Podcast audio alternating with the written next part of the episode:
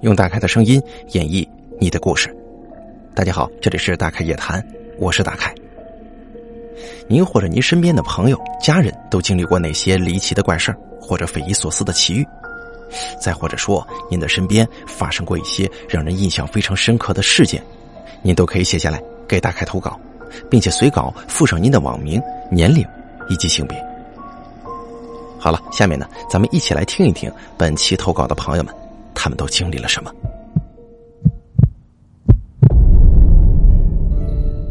第一个投稿的朋友他是这么说的：“他说大凯你好，我叫小西，我听你节目很久了，之前投过一次稿的，也很幸运的在节目当中听到了我的故事。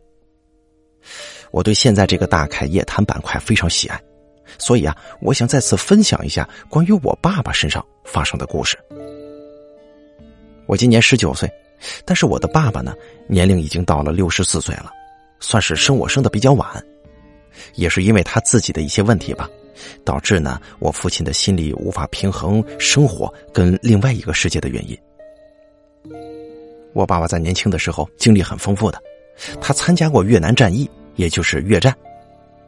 作为家里的老大，他编制进冲锋部队，当时年仅十五岁的他就在军队里面摸爬滚打。经历了无数生生死死，在有一次冲锋的时候，他的眼睛被敌人的弹片炸伤了，左眼视力至今没有恢复，而且当时的急救队没有打麻药，直接就缝针了，导致我父亲现在左眼边还有明显的伤疤。在之后的日子里，“大难不死，必有后福”这一说法没有实现在我父亲身上，而且呢，还赋予了他一种不正常的能力。他的眼睛比正常人能看见的东西要多，我想不用我过多解释，大家都明白什么意思吧。在回归正常生活以后，我的爸爸进入了剧组工作。大概在一九八几年，当时负责的就是拍战争片的布景，有战场经验的他得到了有一部战争电影的导演的赏识。在正式开拍之后的一天晚上，收工之后。导演还有一群人跟我爸在一起喝酒吃饭。我爸呢，自从进组以来就觉得有些心中不安。他跟导演说，他有预感，这几天会有事情发生。他当时还说让这个导演出去避避风头。导演平常知道我爸这人神神叨叨的，也没太在意他的话，就应了一声过去了。到了深夜，他跟编剧在一间宾馆房间里面各自干各自的事儿。我爸从战场回来以后，每天晚上都要为他死去的战友念佛经，也是在抚慰自己的内心。他跟我们说，他当时坐在床上就觉得后背一阵发凉，头皮有一种瞬间炸开的感觉。他睁眼的一瞬间，往窗外看，有三个身影模糊、脸色惨白的女人贴在窗户上，当时人脑袋上还流着血呀。脸皮褶皱不堪的，像是被水泡过一样，嘴唇被撕破，垂挂在脸上，并且还在嘟嘟囔囔的说着什么呢？我爸当时真的被吓到失声了！他赶紧拍起他身边的编剧，让他看窗外。结果编剧一脸睡意朦胧的，茫然的说：“看什么呀？啥也没有啊！”然后倒头就继续睡觉了。我爸一个人怔怔的站在屋子里。也不敢去拉窗，更不敢睡觉啊，进退两难。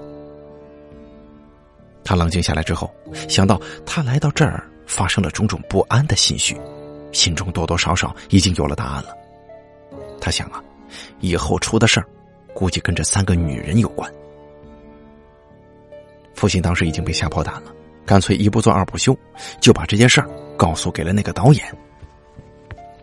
父亲急急忙忙的，衣服都没穿好，就敲响了导演屋子的门，对他说了这件事这导演思来想去，觉得我爸爸不像是假装的，而且呢，那种害怕的情绪是会传染的，自然他心头也有些发毛。第二天一早，导演找到我爸，说他订了明天晚上的火车票回市里参加活动，本来打算后天出发，昨天晚上临时决定早点回去。并且呢，这导演还让我爸帮他盯着剧组这几天发生过什么事儿没有，随时沟通。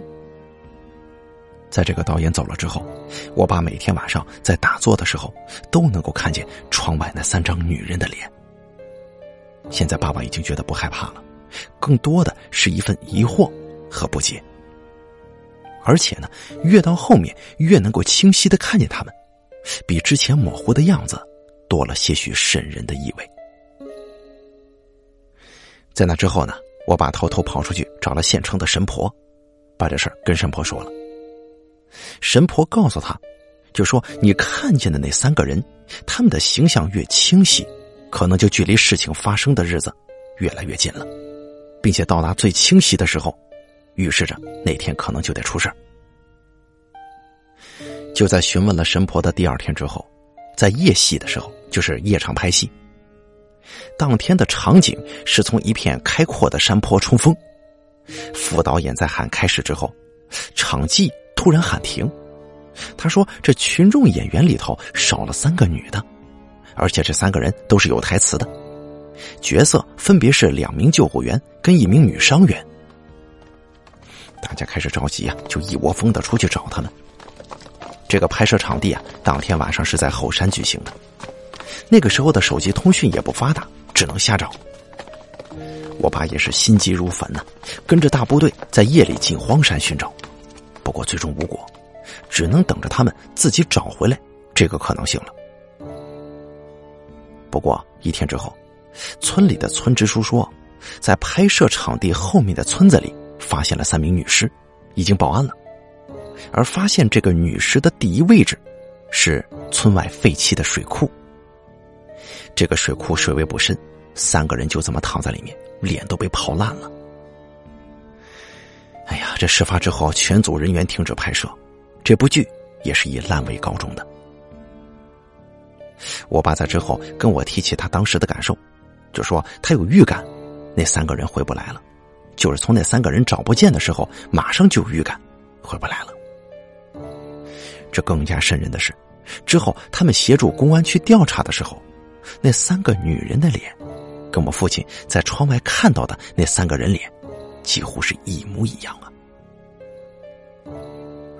事情过去很久之后，我爸都心有余悸。现在一把年纪了，还是每天坚持打坐念经，一心向佛。不过呢，随着他年龄大了之后，很多东西也就看不见了。但是父亲始终相信，善有善报，恶有恶报，世上的一切机缘都不是巧合，而是命运赋予我们的。好了，第一个朋友给咱们提供的故事，咱们就说完了。咱们接着说第二个朋友提供的故事。这位朋友说：“大凯你好，你呢可以叫我瓶口盖子。我关注你很久了，也听你节目很久了，特别想把自己身上发生的故事写出来，但是不知如何叙述才好，一直拖到现在，也不知道能不能被选中大开夜谈呢。今天我要说的故事呢，就按照我的年龄顺序来讲吧。”第一个故事呢，是发生在我一岁半的时候。长大了，爸爸闲聊的时候把这事讲给我听，我自己肯定是没印象了。说是某一天，妈妈的一个嫂子突然从乡下老家坐车来到市区，然后来我家歇脚。我应该是叫她舅娘。我这舅娘啊，一辈子都在乡下耕种，出市区需要坐船到县城，再坐车到市区，得花上大半天的时间才能抵达市区。所以他基本上都不出市区里逛的。我妈妈就一边接待他，一边问，就说：“嫂子呀，你怎么突然来市区了呢？”这舅娘就说：“他儿媳妇刚生孩子，得去照顾儿媳妇坐月子。但是他儿子跟儿媳妇住在另外一座城市，舅娘呢需要在市区转长途车才能去那座城市。那个时候是九零年代，交通远没有现在发达。”从一座城市到另一座城市，很少是有高速路走的，都是一些破破烂烂的老路、国道，速度慢呢。舅娘一大早起床，坐船坐车来到市区，都傍晚了，就到我家歇一晚上，再赶路。他刚到我家的时候，爸爸正带着我在叔叔家玩，叔叔家跟我家隔得近，几步路就到了。很快的，爸爸抱着我回家了。这刚踏进家门，我马上就嚎啕大哭起来。怎么哄都不行，哭的是上气儿不接下气儿，满脸通红。这哭的呀，就像是喘不上气儿来似的，只能发出呵呵的声音。这爸爸妈妈担心的不行啊，因为我呢，从一出生身体就不好，营养不良跟感冒那是家常便饭呢，所以我爸妈呢就又认为我身体闹毛病了，就赶紧打车到市保健院看大夫。结果这刚一上车，我就不哭了。去到医院看医生的时候，会有身体检查，我怕痒，医生的手一按我，我就笑得咯咯响。医生说这没啥事儿啊，应该是应激反应，哭的呀，这气儿稍微有点背，让我远离刺激源就行，也不能吓着孩子。爸妈松了口气，就带着我回家了。但是爸爸抱着我刚进家门，我又哭得震天响啊。爸爸就赶紧走到家门前的空地上，慢慢的，我不哭了。然后舅娘出来看我怎么了，但是我一看见他，马上又哭得震天响。这个时候奶奶出来，赶紧把他拉进去，然后指使着爸爸带着我去了叔叔家，一直待到深夜。报信说舅娘到三楼睡觉去了，爸爸这才抱着我回家的。一回家，爸爸妈妈马上抱着我冲进卧室，干脆利落的反锁门。可能这一天我哭的是实在累呀，很快就在爸爸妈妈的大床边，我那个小床上睡着了。这后面的事啊，是妈妈告诉我的。第二天啊，舅娘很早就起床了，准备去车站坐车。家里只有奶奶起了个早去送她，并且呢，奶奶还很小声的告诉舅娘，说：“你得喊走你带来的东西呀。”然后舅娘会意的点了点头，一边大声的喊着什么东西，说我要去看我儿子了，意思是别跟着我，一边走出了家门。这第二个故事呢，是发生在我初三快毕业的时候。我至今还在怀疑那天晚上我看到的是不是幻觉。这事儿大概是在我刚上初三的时候发生的，月份的话估计是在夏秋之际。时间太久，我有些记不清了。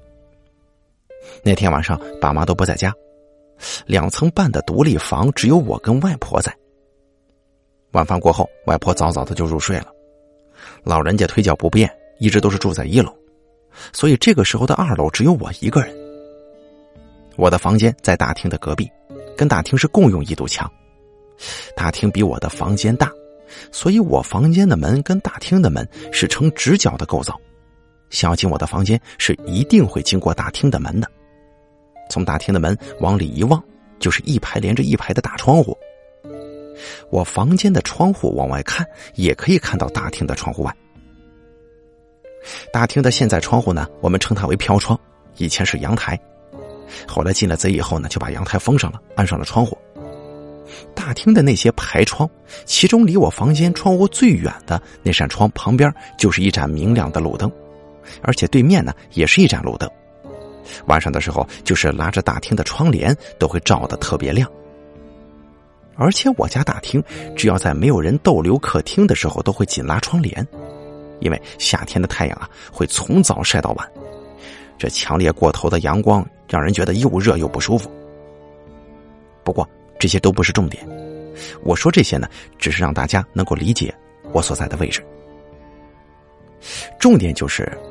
那天我独自一个人在二楼的晚上，我做作业做的累了，想走出房间去厕所的时候，路过大厅门口，也不知怎么回事，我就鬼使神差的往那个飘窗位置那儿看了一眼，我看到了我至今都不能忘却的影子。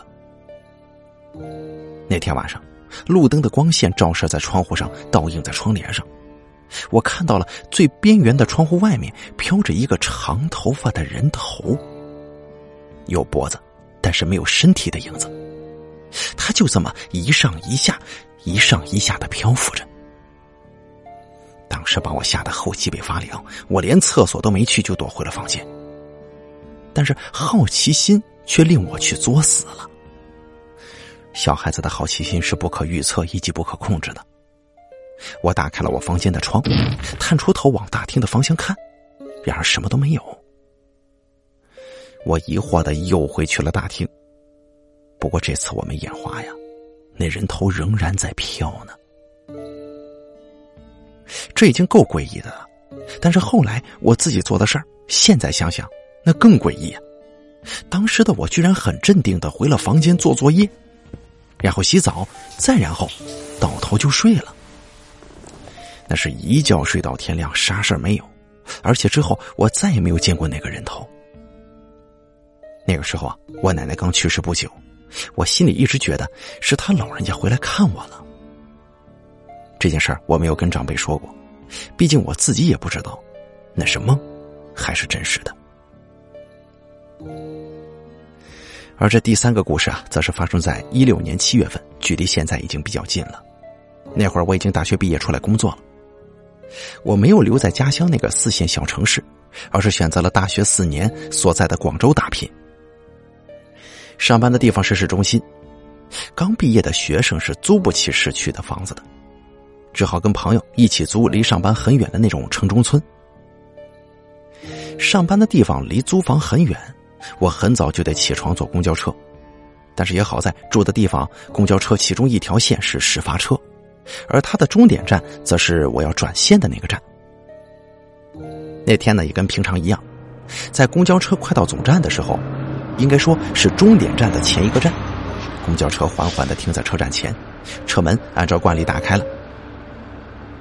本来我的注意力并不在车门上，我的习惯就是坐着车，塞着耳机，听着歌，看着窗外。但就是在那天呢，我莫名的一直就盯着车前门方向看。只见前门上了一个颤颤巍巍的老人，裹着黑棉袄，戴着一顶那种黑色的老式毡帽。看不出性别，而且这副装扮在广州这座南方城市里明显是格格不入的呀。正当我感到奇怪的时候，我突然之间发现车子关门发动了。我猛地回过神来，发现这部车里面哪有什么黑色帽子的老人呢？我有点惊慌的问坐在旁边的朋友，他没有坐车听歌玩手机的习惯。快到终点站了，他也没有闭目养神。他就这么看着车厢前面不说话，我戳了戳他，他很疑惑的看着我，我就小声的问他：“我说你刚刚有没有看到一个戴黑色帽子的老人上车呢？”我这朋友回答说：“没有人上车呀，就剩我俩了。”还有我的第四个经历，是我小学四年级一个寒冷的夜晚做的一个梦。我有一个堂哥。他在我读三年级的时候半夜出车祸死了。我跟他交集并不多，我对他的印象也并不怎么深刻，可以说只有照片上能够认出他来，以及在大人的讲述当中会提及。可是呢，我却在他走了之后一年的一个晚上，梦见了他。那天晚上，我莫名其妙的醒过来，只听到窗外有一些说不出的骚动声，吵得我睡不着，然后我就愤愤的爬起来。走到窗边，掀开窗帘一角，偷偷的看看这什么人这么讨厌呢？大半夜的吵吵嚷嚷的。然后啊，我看到了很多的灵魂。为什么这么说呢？就他们都是半透明的，身上穿着奇怪的白衣，有些人还拿铜锣在敲，他们则是胡乱的排着队走着，喧杂无比。但是从那么多的人当中，我却一眼就认出了一个人。就是我的堂哥。只见他动也不动，只是站在队伍的外面，笑着冲我招手，然后用家乡话对我说：“阿妹，过来哥哥这边这里，过来。”我听着他不断重复这句话，不知怎么回事，身体就不由自主的要穿过窗户，而且这防盗网跟墙壁对我来说好像是并不存在一般。就在我的身体即将全部离开房间的时候，有一只手搭在了我的肩膀上，一个声音凑近我的耳旁，很焦急的跟我重复一句话，说：“你可千万别过去啊，不然你会后悔的。”紧接着，我就像是被一股力量牵扯住一般，突然之间醒过来了，睁开了眼。我清醒了一会儿，看着跟刚才的梦境当中一样熟悉的房间、熟悉的窗户。不同的是，窗户外面没有了那些嘈杂的声音。然后我重复着梦境里掀开窗帘的动作。我看到外面停放在家门口的车顶上只有一只猫咪。这次我是真的醒了。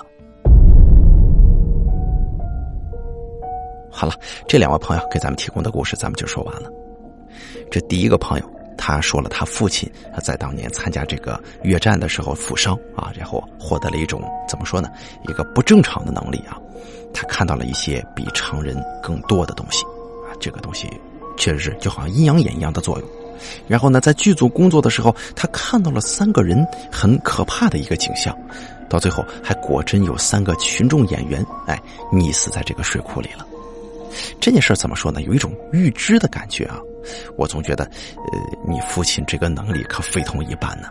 不过可能随着年龄大之后，这个能力就渐渐的淡去了，就好像是咱们呃讲过的这个我卖佛牌那几年这个故事一样，确实是有很多的这个龙婆僧啊阿赞，他们的法力呢会随着年龄的增大啊而渐渐的不如那个年轻的状态的时候，这件事情啊这就说的比较具有传奇色彩了，也是非常非常的可怕的。让大家印象最深刻的是第二个朋友给咱们说的这个故事，我相信大家跟我也是一样的吧。怎么说呢？最后那一段让大开真的是有点毛骨悚然，真的就在现在我录制这个故事的时候，我的后背到现在啊还是隐隐约的有一些冷汗呢。可以想象吗？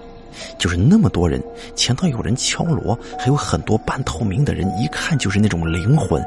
其中有一个跟你表哥形象一样的啊，加引号的人，他在冲你招手，还让你过去，并且你还会接受到他的引导，这种啊，这种信号啊，或这种招引，还还真的要去到那个地方。不过在这个关键时刻呢，出现了一个大概认为是保你的这么一个也得加引号的一个人啊。把你拦住了，该着不让你出这个事儿啊！咱们且不论他是个梦还是个真事儿，反正我觉得不管是梦也好，还是这个真事儿也罢，这个出去了，跟着走了，那肯定是没好果子吃的。这个想必大家也都能理解。关于这种事儿，就是说有很多这种啊魂魄呀，或者是孤魂野鬼啊，在半道上招人啊，拉替身也好，还是故意就把人牵走也好。经常在鬼故事当中有所提及，所以说这个情节让大概读着的时候是感到最为害怕，以及感到毛骨悚然的。好了，咱们本期的大开夜谈呢到此就结束了，非常感谢大家的收听，也感谢以上两位朋友的投稿，谢谢。如果您呢也想像这些投稿的朋友们一样，想把您的经历分享给大凯的话，三个投稿方式：第一，新浪微博私信蓝微大凯说；第二。关注大凯的公众微信账号“大凯说”，发送聊天信息给我。第三，也就是咱们最常用的邮箱投稿方式，咱们的邮箱是一三一四七八三八艾特 QQ 点 com，我在这儿等着您的来稿。